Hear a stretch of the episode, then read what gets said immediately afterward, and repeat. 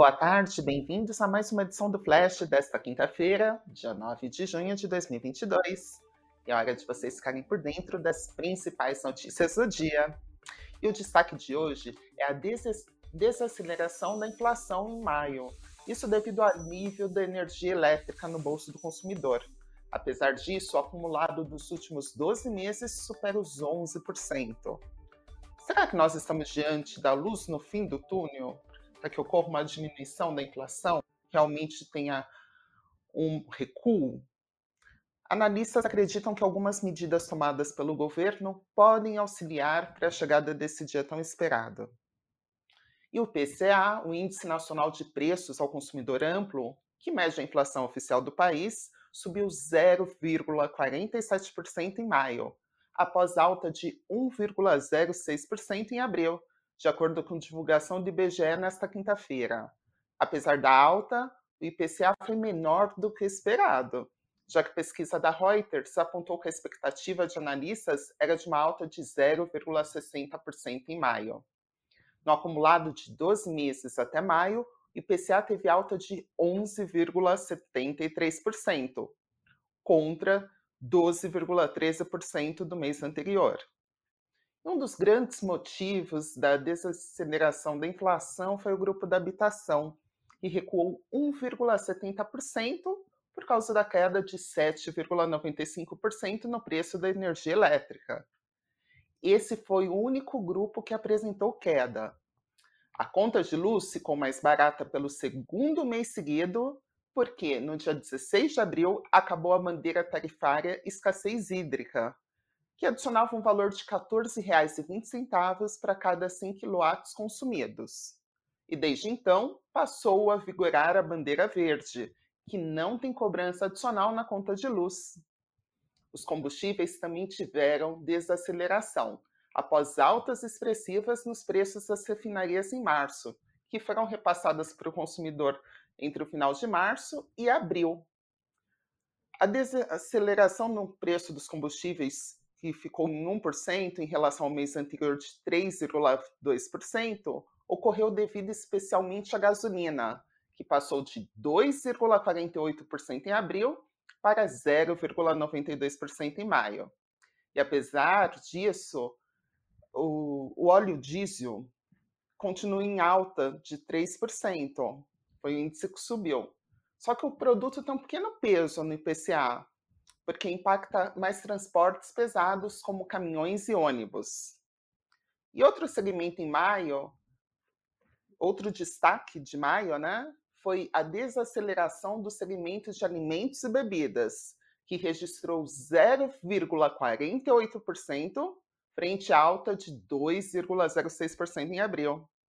O gerente do IPCA, Pedro Kislanov, explica que produtos que vinham subindo bastante tiveram quedas expressivas no mês de maio, como o tomate, uma queda de 23,72%, a cenoura, de 24%, e a batata inglesa, de 4, quase 4%. Ele observa que existe um componente sazonal porque normalmente o início do ano é marcado por preços mais altos dos alimentos devido a questões climáticas. Abre aspas. Agora começamos o período de outono e inverno, que é mais seco e permite aumentar a oferta de alimentos e reduzir os preços. Outro fator é que o preço de alguns alimentos, como a cenoura, subiram muito, o que faz com que a base de comparação seja muito alta. Já o preço do leite continua subindo, devido ao período de entre-safra, com pastagens mais secas e a inflação de custos com a elevação dos preços de commodities como milho e soja usadas na ração animal. Fecha aspas, esclareceu o gerente do PCA. Oito dos nove grupos de produtos e serviços pesquisados pelo IBGE tiveram alta agora no mês de maio. E a maior variação dos chamados puxadores de inflação veio do setor do vestuário, com uma alta de 2,11% e 0,09 ponto percentual de contribuição. Já o maior impacto de 0,30%, 0,30 pontos percentuais, perdoe-me, veio dos transportes, com uma alta de 1,34%. No caso dos transportes, a alta foi puxada principalmente pelas passagens aéreas, que subiram 18,33% no período. Já os produtos farmacêuticos subiram 2,51% e também foram responsáveis aí pela inflação. Lembrando que abril foi autorizado um reajuste de até 10,89% no preço dos medicamentos. E esse reajuste pode ter sido aplicado pelos varejistas de uma forma gradual, tendo reflexo no índice tanto em abril quanto em maio, embora a variação tenha sido menor neste último mês. Em nota, Marcelo Oliveira, da Quantice, comentou que o resultado é bom e tira a pressão da inflação em casa. Abre aspas. Mas educação e transporte ainda estão muito altos. E com petróleo nesses níveis, sabemos que alimentos e transportes continuarão pressionados. Então, Agora precisamos aguardar cena dos próximos capítulos. Fecha aspas, comentou. A economista do Banco Invest, Cristiane Quartaroli, diz que apesar do número ter vindo abaixo do esperado do IPCA, a inflação acumulada em 12 meses segue em patamar elevado. Abre aspas, contudo, as medidas de redução dos impostos que devem ser implementadas pelo governo mais a queda do dólar que estamos vendo desde o início do ano poderão ter um impacto positivo para os números de inflação no segundo semestre deste ano, sinalizando que o aperto monetário deve estar perto do fim aqui no Brasil, afirmou. Uma luz no fim do túnel, é que todos nós esperamos, né? E a procura de investidores, pessoas físicas, pelas ações da Eletrobras com o uso do Fundo de Garantia por Tempo de Serviço, o FGTS, alcançou 9 bilhões de reais na oferta de privatização da companhia, superando o teto dos 6 bilhões que tinha sido estabelecido pelo governo. Segundo informações divulgadas pelo jornal Estadão nesta quinta-feira, de acordo com as regras de oferta, Caso a demanda fosse maior que o teto estipulado, haveria um valor máximo de 50 mil reais por trabalhador.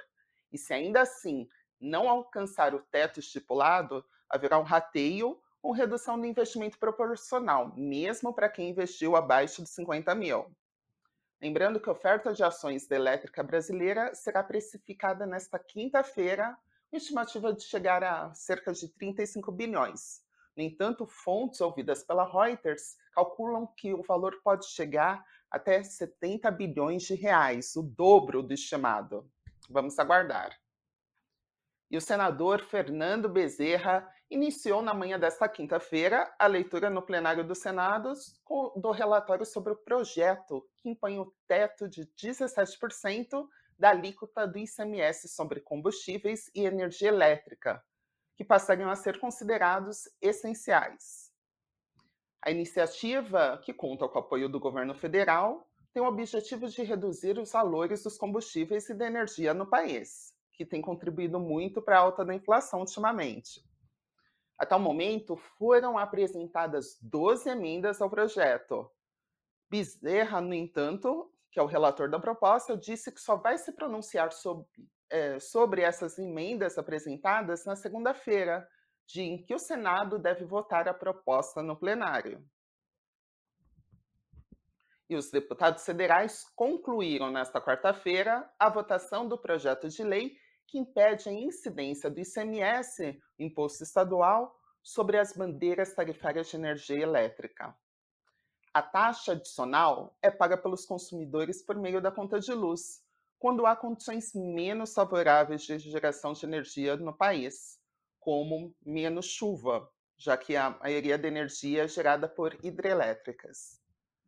Antes disso, parlamentares haviam aprovado o texto base da proposta, que agora segue para apreciação do Senado Federal. Na prática, os estados não podem cobrar o imposto sobre a taxa adicional quando a ANEL acionar as bandeiras amarela, vermelha, patamar 1 e vermelha, patamar 2, se o projeto for aprovado realmente no Senado. E a operadora de turismo, CVC, informou nesta quinta-feira que está avaliando a possibilidade de realização de uma oferta pública de ações na B3 e no exterior. De acordo com a empresa, a operação tem como motivação a gradual recuperação do setor de turismo, que vem sendo observada pela companhia nos últimos meses, com consequente aumento da procura por viagens de lazer e corporativas. A operadora também mencionou a constante avaliação das fontes de capital disponíveis, bem como seus custos, para suportar o crescimento das operações. No entanto, a CVC ainda não confirmou que realmente vai realizar essa oferta de ações. E o Banco Central Europeu elevou as suas projeções de inflação mais uma vez nesta quinta-feira, cortando as perspectivas de crescimento, já que o conflito na Ucrânia continua, apesar sobre a confiança, o consumo e investimento. O Banco Central agora vê inflação acima da sua meta de 2%, e concluiu que o rápido crescimento dos preços não é tão temporário como havia previsto anteriormente. A inflação é estimada em média de 6,8% neste ano, acima dos 5,1% previstos em março.